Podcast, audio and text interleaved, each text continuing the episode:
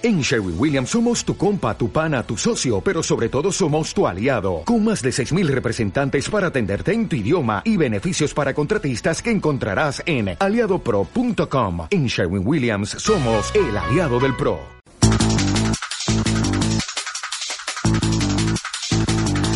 La que sí vamos a tener es la referencia de los mercados asiáticos. En un par de horas empiezan a cotizar eh, con el Nikkei al frente, pero antes vamos a echar un vistazo a ver cómo está, cómo se ha quedado el mercado de las divisas y también el de las materias primas. En estos momentos la relación euro-dólar en una con 31,95 unidades, un 0,13% abajo con respecto al cruce anterior. La relación dólar-yen en 99,31, un 0,99% arriba. La euro-yen en una en 131,04, eh, un 0,87% arriba y la euro libra en un 0,27% abajo hasta los 0,8487. Y vamos a tener unas semanas, lo decíamos antes, de ronda de bancos centrales, eh, muy pendientes todo el mundo, no solamente de la FED, también del Banco Central Europeo, del Banco de Inglaterra y, bueno, el jueves eh, las tres entidades, junto con el Banco de Japón, celebran sus reuniones ordinarias. Estamos escuchando hace apenas 10 días al regulador nipón hablar precisamente de que, bueno, no iba a haber problema en inyectar la liquidez que fuera necesaria si la economía seguía requiriéndolo, a pesar de los últimos datos que, bueno, que apuntaban una leve recuperación económica. Yo no sé qué es lo que dicen los futuros para la próxima sesión en Asia. ¿Cómo está el terreno en esta, en este primer, eh, en este mes de septiembre? Parece en esta vuelta al cole. Alberto Iturralde, responsable de días de bolsa.com. Buenas tardes, buenas noches. Buenas noches, Eva. Buenas noches, ¿cómo estamos? no, no pasa nada, nos iremos adaptando. Oye, está todo tranquilísimo, porque fíjate, cuando el gato no está, los ratones hacen fiesta, y el gato está clarísimo que es el mercado americano. Así es que lo tenemos todo muy tranquilo, pero sobre todo hay que tener especial cuidado con lo que nos cuenten desde Japón. Fíjate, en Japón en su momento han hecho una operación enorme en base al euro-yen y en base a las paridades del yen con las fuertes mundiales, o sea, también contra el dólar. Y fíjate, con el ejemplo del euro, el yen se ha llegado a revalorizar hasta los 131. Bueno, pues esa revalorización se ha producido desde el año pasado, en un mismo año, desde el 94 hasta 131 del tirón.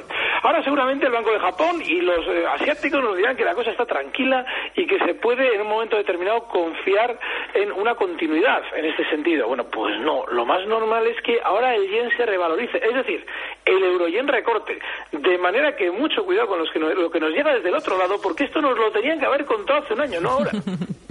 pues eh, parece que siempre lo hacemos todo tarde.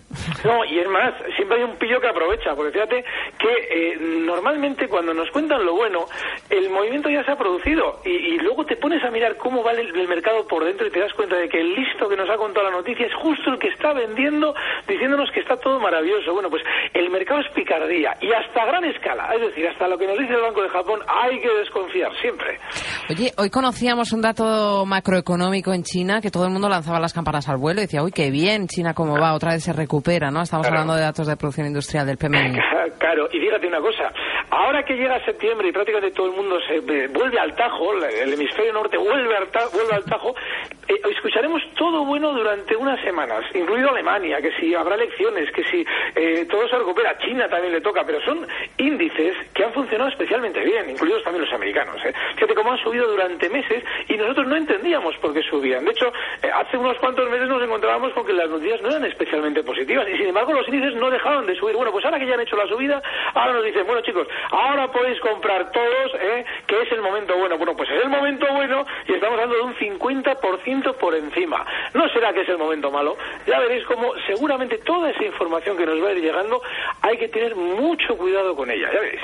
También la que conocíamos hoy, ya solamente gustaría, sé que vamos a hablar de los futuros de Asia, pero la que conocíamos hoy de producción industrial aquí en España también es, mm, está muy maquillada.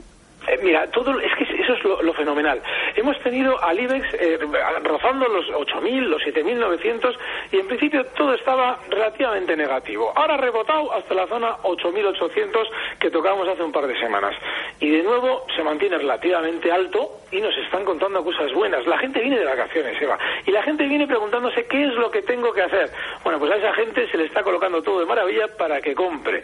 Así es que, fíjate, es que hay que tener en cuenta que en el mercado, a, todo nivel, incluso en lo del petróleo que comentabais antes, yo soy especialmente bajista con el petróleo, porque en el momento en el que hay tensión en el Oriente Medio, el petróleo comienza a dispararse. Pero fíjate cómo ha pegado dos latigazos, estas, las dos últimas sesiones, enormes, dos latigazos a la baja. ¿Qué pasa? Que como todo el mundo está pendiente de comprar porque piensan que el precio del petróleo se va a disparar, no se dan cuenta de que lo que ellos están comprando, algún listo lo está vendiendo y ese listo es, probablemente tiene muchísimo poder y llegado el momento, una vez que se haya liquidado de todos sus contratos, empujará el precio del petróleo a la baja. Bueno, pues en, la economía global sucede otro tanto lo mismo. Y en España, a raíz de las noticias que escuchemos estos días, también tenemos que ser muy prudentes. Centrándonos ya en Asia, que quedan bueno apenas unas horas para que abran los mercados. Eh, eh, sí que es cierto, no tenemos grandes referencias. Nos decías que está todo muy tranquilo. Eh, tendremos que ver una Asia muy tranquila hasta que empiece a cotizar una vez más Wall Street mañana y entonces veremos, veremos cómo reacciona Asia, porque parece que Europa sí que va un poco, se diga un poquito de Wall Street. Mm, no tanto así Asia. Eh, sí, lo que pasa es que fíjate, esto suele, suele ser por temporadas. Muchas veces tenemos la sensación de que los precios de una determinada parte del mundo se correlacionan con otros y al de dos tres meses cambian el pie. Y lo que no se correlacionaba se empieza a correlacionar. Y lo que parecía que funcionaba a la par deja de hacerlo. Bueno, pues ahora seguramente en esta temporada vemos esa correlación que tú comentas. Pero ya te digo, mientras el gato esté durmiendo, aquí en Asia y probablemente en todas partes que tenemos al DAX cerrando exactamente de cómo estaba a las 17.35. Es decir, que no ha habido apenas ningún movimiento. Bueno, seguramente mañana traeremos algo de material mucho más calentito, pero desgraciadamente ahora, Eva, lo tenemos todo muy, muy, muy tranquilo. Está muy aburrido, hasta en Crónica Empresarial, no hay nada que comentar, pero bueno, así arrancamos, así arrancamos este septiembre. Bueno, en empresa, fíjate una cosa, andan, andan calentando Vodafone en Europa, bueno, en Europa, y, ojo porque seguramente durante estos días empezaremos a ver que el sector de las telecos está calentito. Sí, hemos estado, hemos estado hablando antes de ello con Javier Flores, precisamente, pero cuéntame, cuéntame ya que estás, Alberto. Claro, desconfianza, porque fíjate, Telefónica, que es nuestra grande de las telecos, nos ha movido de su movimiento lateral entre el 9,60 y el 11,60 en más de medio año, nueve meses. Entonces, si realmente a la teleco española le debiera afectar positivamente las fusiones extranjeras, es decir, lo caliente que está el sector, debería haber despegado ya. Y sin embargo no lo ha hecho. Con lo cual, ese escepticismo también lo tenemos que trasladar a las noticias puntuales en el ámbito empresarial, sobre todo independientemente de que sean de gran magnitud. Pues eh, veremos qué ocurre mañana con el sector de las comunicaciones también, además de todos los, todos los demás. Javier Flores, responsable del Departamento de Estudios de Asimber, y le hemos tenido antes, Alberto Turralde, ahora sí que casi lo cambio, responsable de díasdebolsa.com. Un abrazo, muchas Muy bien, gracias. Un abrazo, Vamos a leer rápidamente desde qué niveles, Fran, parten los mercados asiáticos en apenas unas horas, cuando empiezan a cotizar.